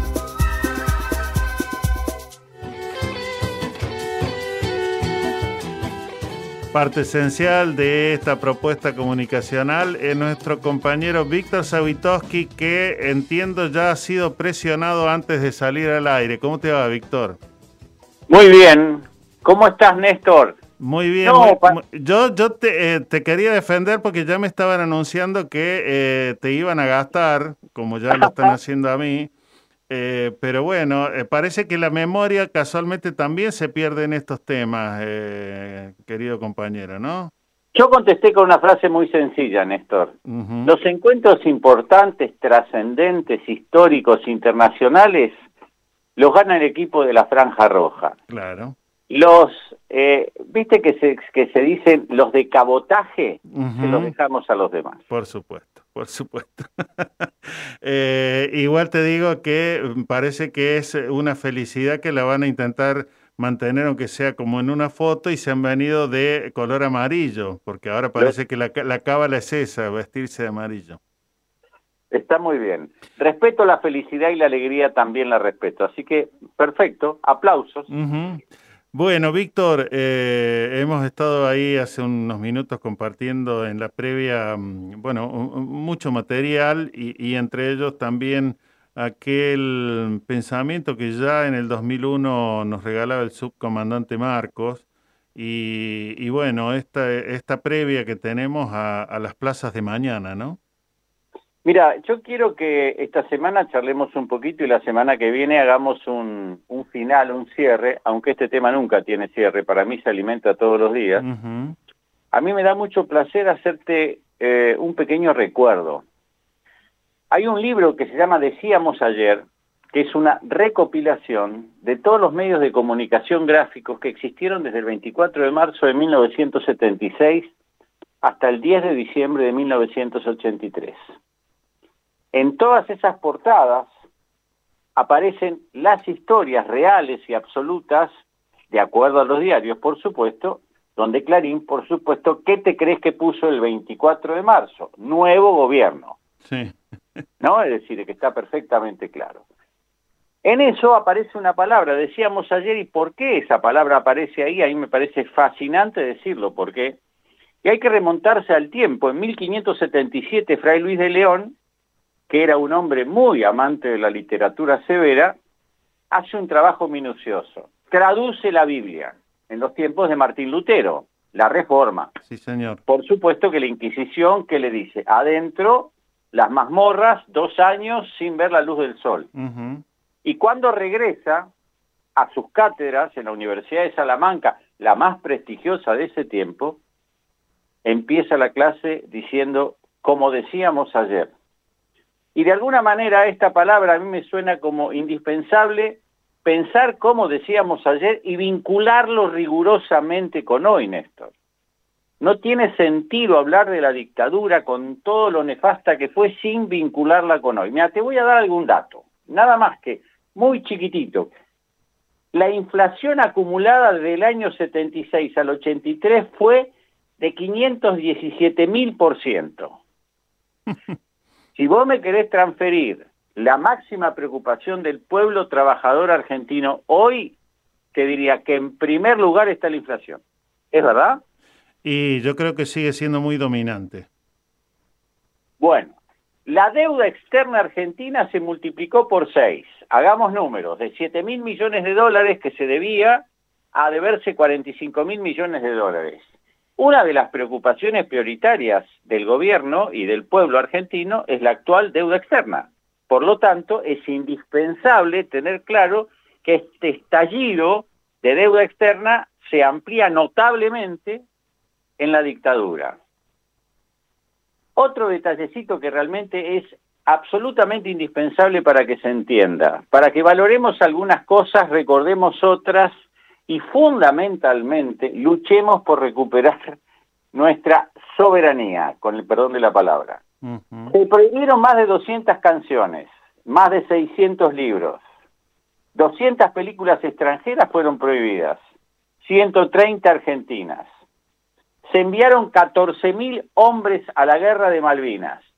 Este es un detallecito que vamos a tratar seguramente en próximos programas, ¿no? Sí, señor ahí ya, ya no, no lo saquemos para nada de la prioridad de agenda de estas semanas. No, sin duda. Murieron 649 en la confrontación bélica, pero muchos más murieron después. De depresión, de tristeza, suicidios, etcétera, etcétera, etcétera. Es decir, las secuelas de la guerra nunca terminan con la guerra, sino que continúan. La dictadura disolvió el Congreso, prohibió los sindicatos, cerró la actividad de los partidos políticos. Esto también es indispensable, aunque esto parezca como un punteo, que de alguna manera lo es, pero permite tener perfectamente claro algunos detalles. 490 personas nacieron en cautiverio, es decir, ese trabajo incansable, inagotable y tan reconocido de las abuelas y las madres de Plaza de Mayo por recuperar a los nietos solamente 130 fueron recuperados. Alguien dice por ahí, gobernaba la muerte. Bueno, pero alguna, algunos detallecitos más es imprescindible decir. Violaron, torturaron constantemente, hicieron fosas comunes, arrojaron desde los aviones a mujeres, hombres al mar o al río de la Plata, todavía vivos. Y fundamentalmente, que me parece que es un dato central en esta historia, el 10% de la población argentina se exilió o se autodesterró. Y déjame darte una precisión con respecto a esto. Los mejores, los que tenían una formación política, social, humanitaria, no estaban. Para que uno se pregunte por qué gobiernan los que gobiernan y por qué no nos gobiernan los que uno desearía que nos gobiernen. Y no es un juego de palabras. Los mejores se fueron en esa época. Los mejores desaparecieron. Sabes perfectamente que la gran mayoría de las personas que desaparecieron pertenecían a las clases trabajadoras. Indudablemente que sí. Y nos viene costando bastante, bastante rearmar ese tejido y, esos tipos de liderazgo, querido Víctor. Sí, claro coincido. que sí. Claro, eso es fundamental lo que decís. Por eso esta vinculación del, del ayer y el hoy como me parece como la esencia del recordatorio, me parece que hay otro datito que seguramente algunos o muchos, ojalá que sean muchos, lo recuerden. Se estatizó la deuda privada, nuestro común amigo Domingo Cavallo, más de 70 grandes empresas entre ellas. A saber, Macri, Techin, Fiat, Ford, Citibank, IBM, Banco Francés, 22 mil millones de dólares. 22 mil millones de dólares. Si vos pensás, es la mitad de la cifra que en estos momentos tenemos que, que renegociar con el Fondo Monetario Internacional. Pero estamos hablando del año 1982. En ese año se produjo esta maravilla de la economía argentina. En este pequeño relato que hicimos, Néstor, tenemos una sensación de que las heridas de la dictadura todavía no son cicatrices. Y ahí me quisiera detener. Porque hay otro detalle que para mí es fundamental, que una sociedad, con la ayuda de Carlos Saúl Menem, perdón por, la, por el insulto, fue el que de alguna manera modificó ese criterio que existía hasta entonces, que era el nosotros como emblema máximo de una sociedad-comunidad, al yo, que es la mayor, el mayor emblema de este tiempo. Primero yo, segundo yo y tercero, por las dudas, también yo. Es decir, si uno se quiere poner a pensar, todas las maldiciones que nombré al principio también se diluyen teniendo en cuenta que toda una sociedad hoy modificó el criterio de común, de comunidad y de compartir. Un detalle que parecerá que no tiene sentido, pero sí. Sin querer el... Sí, sí, sí, perdón. Sin querer el otro día tomo el vaso en, en una mesa con mis nietas, tomo el vaso de mi nieta. ¿no? Habíamos servido gaseosa y yo lo tomo. Ella me dice, no, no me lo toques, es mío. Digo, pará, pará, pará, pará, ¿cómo? El vaso es tuyo. No, el vaso es vaso. Y tiene jugo, y tomo un poco de jugo y no va a pasar. No, no, no, las cosas mías no se tocan. Y te estoy diciendo de alguien que amo profundamente.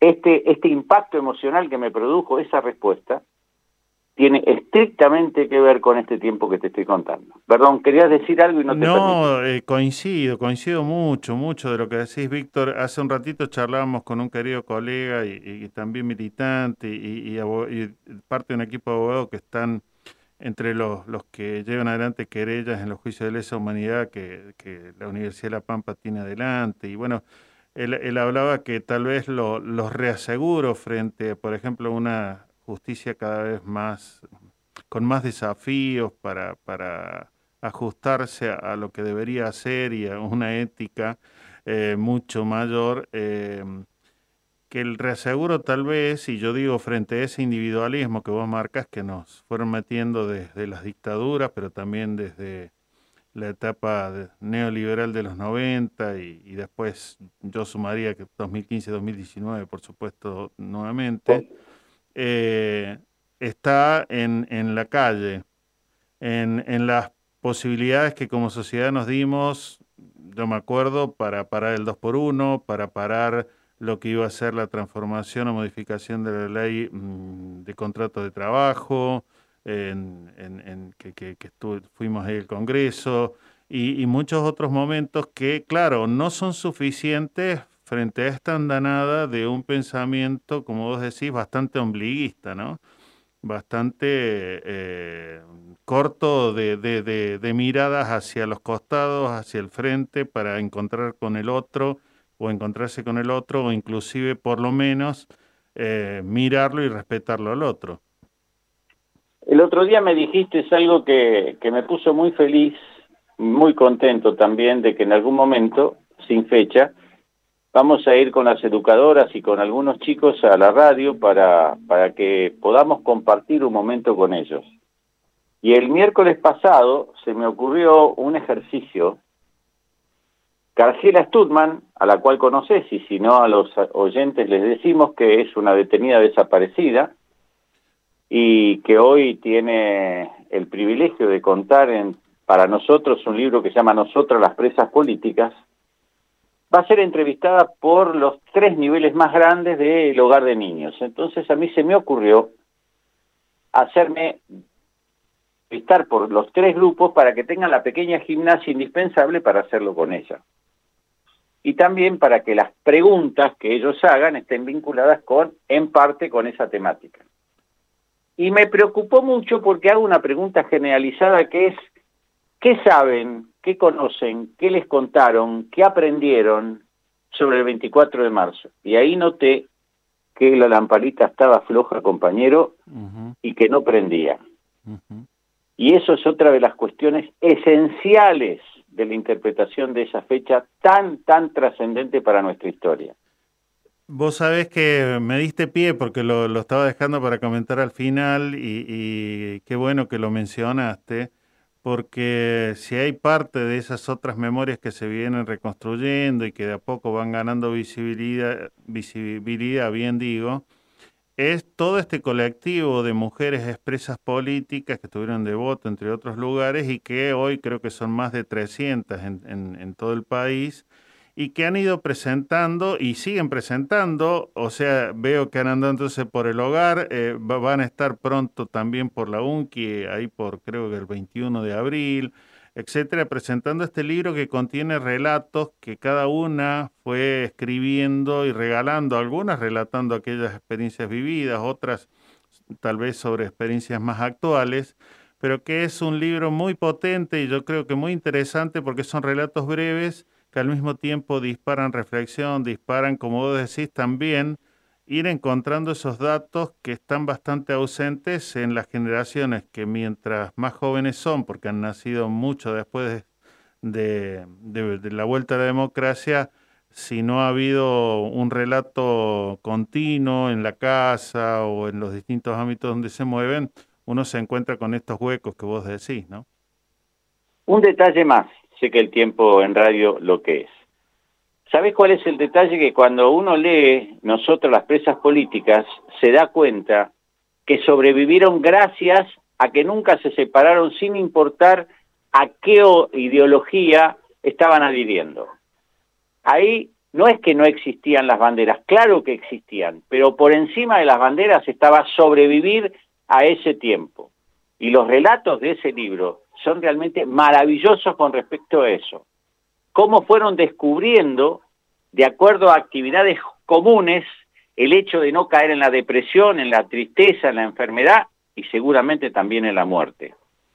Por eso ese, ese rescate va mucho más allá de lo estrictamente político partidario. Es profundamente humano. Ahí quería llegar. Así es, querido compañero. Bueno, un, una línea de tiempo que nos trazaste y después eh, estas conexiones tan importantes y necesarias. Así que calculo que mañana andaremos visitando Por la plaza que sí. y estaremos recogiendo ahí material para compartir el próximo miércoles, Dios mediante. Gracias. Te mando un enorme abrazo, Víctor, como Yo siempre. también, a todos. Y, y a Marcos Bralo también. Sí, a pesar de todo lo queremos, sí. sí, la canción se llama A pesar de todo. Sí. Un abrazo. Chao, hasta pronto. Ejerce tu derecho a la comunicación de boca en boca. Los miércoles, desde las 15 por Radio UNDAD.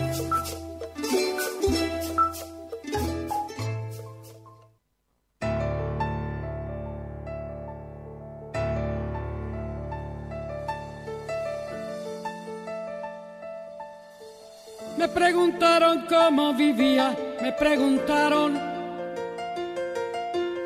Sobreviviendo, dije, sobreviviendo. Tengo un poema escrito más de mil veces. En él repito siempre que mientras alguien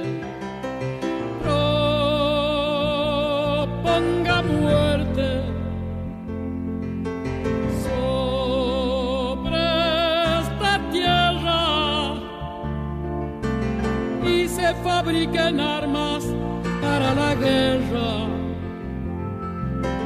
Yo pisaré estos campos sobreviviendo, tristes y errantes hombres sobreviviendo.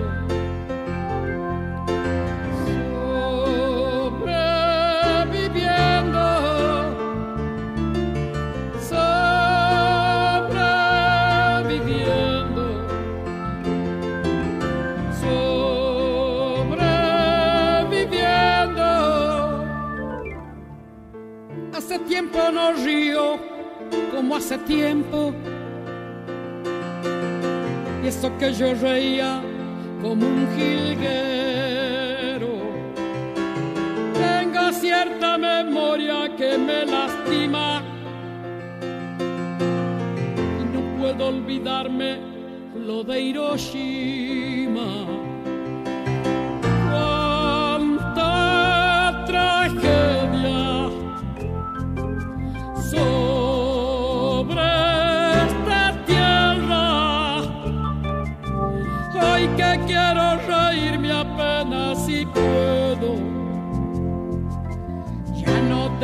La risa como un jilguero, ni la paz de los vinos del mes de enero. Ando por este mundo sobreviviendo.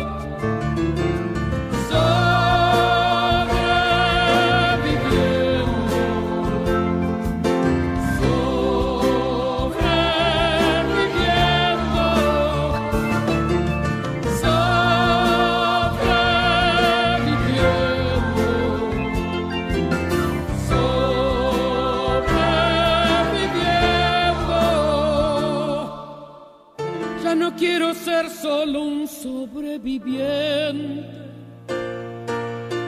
Quiero elegir un día para mi muerte. Tengo las manos nuevas, roja la sangre, la dentadura buena y un sueño urgente. Quiero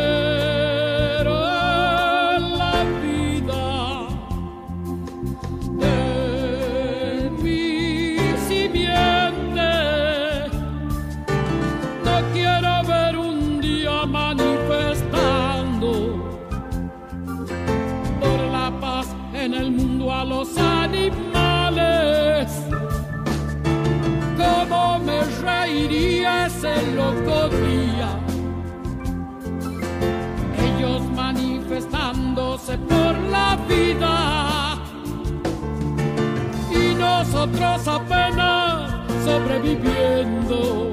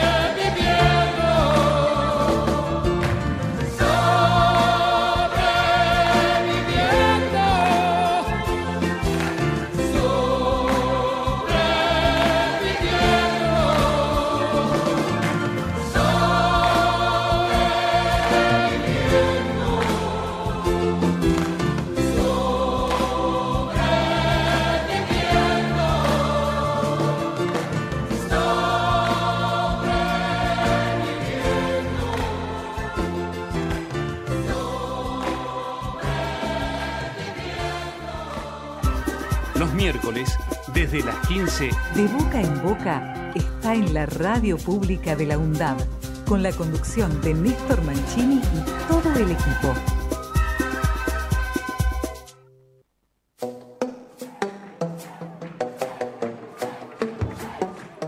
Muy bien, casi con los pies en el estribo. Simplemente recordar el enlace donde ustedes pueden encontrar este libro que mencionamos recién con Víctor Savitoski, nosotrasenlibertad.com y ustedes ahí van a encontrar inclusive con un lindo diseño de portada que son, eh, seguramente habrán visto en las redes sociales esos muñecos eh, hechos en plastilina, eh, tan bien hechos, ¿eh? Ar- artesanal y artísticamente eh, muy, muy, pero muy bien hechos. Entonces, nosotras en libertad.com será motivo seguramente de entrevistas en las próximas semanas.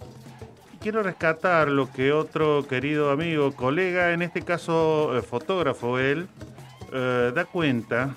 ¿Vieron esa eh, estatua que camina de espaldas en el Río de la Plata, ahí cerca de, de Aeroparque, que, fue construida hace varios años? Y se encarga, se encarga Javier Godet, eh, este eh, colega de Quilmes, de eh, develar un poco cuál es la historia. Dice, no es un misterio el niño que camina de espaldas a Buenos Aires, como dice el negacionista Diario de la Nación, Pablo Míguez.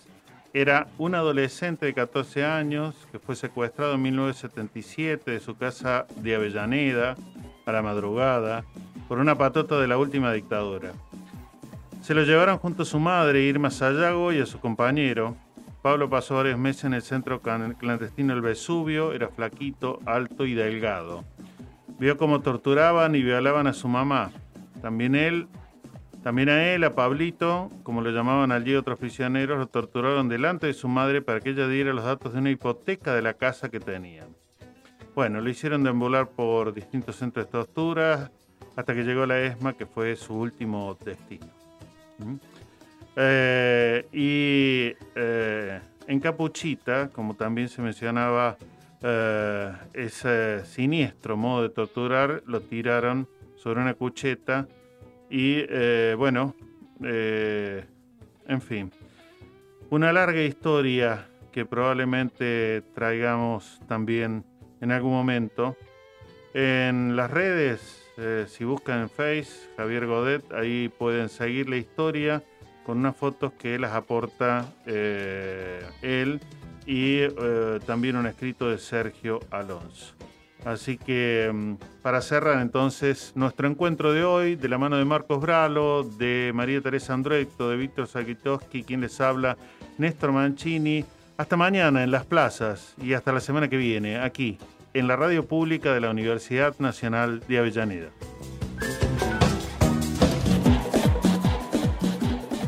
Radio UNDAB. Aire universitario. Docentes, no docentes y estudiantes tienen que decir. radioundab.edu.ar Voces universitarias. Escuchalas.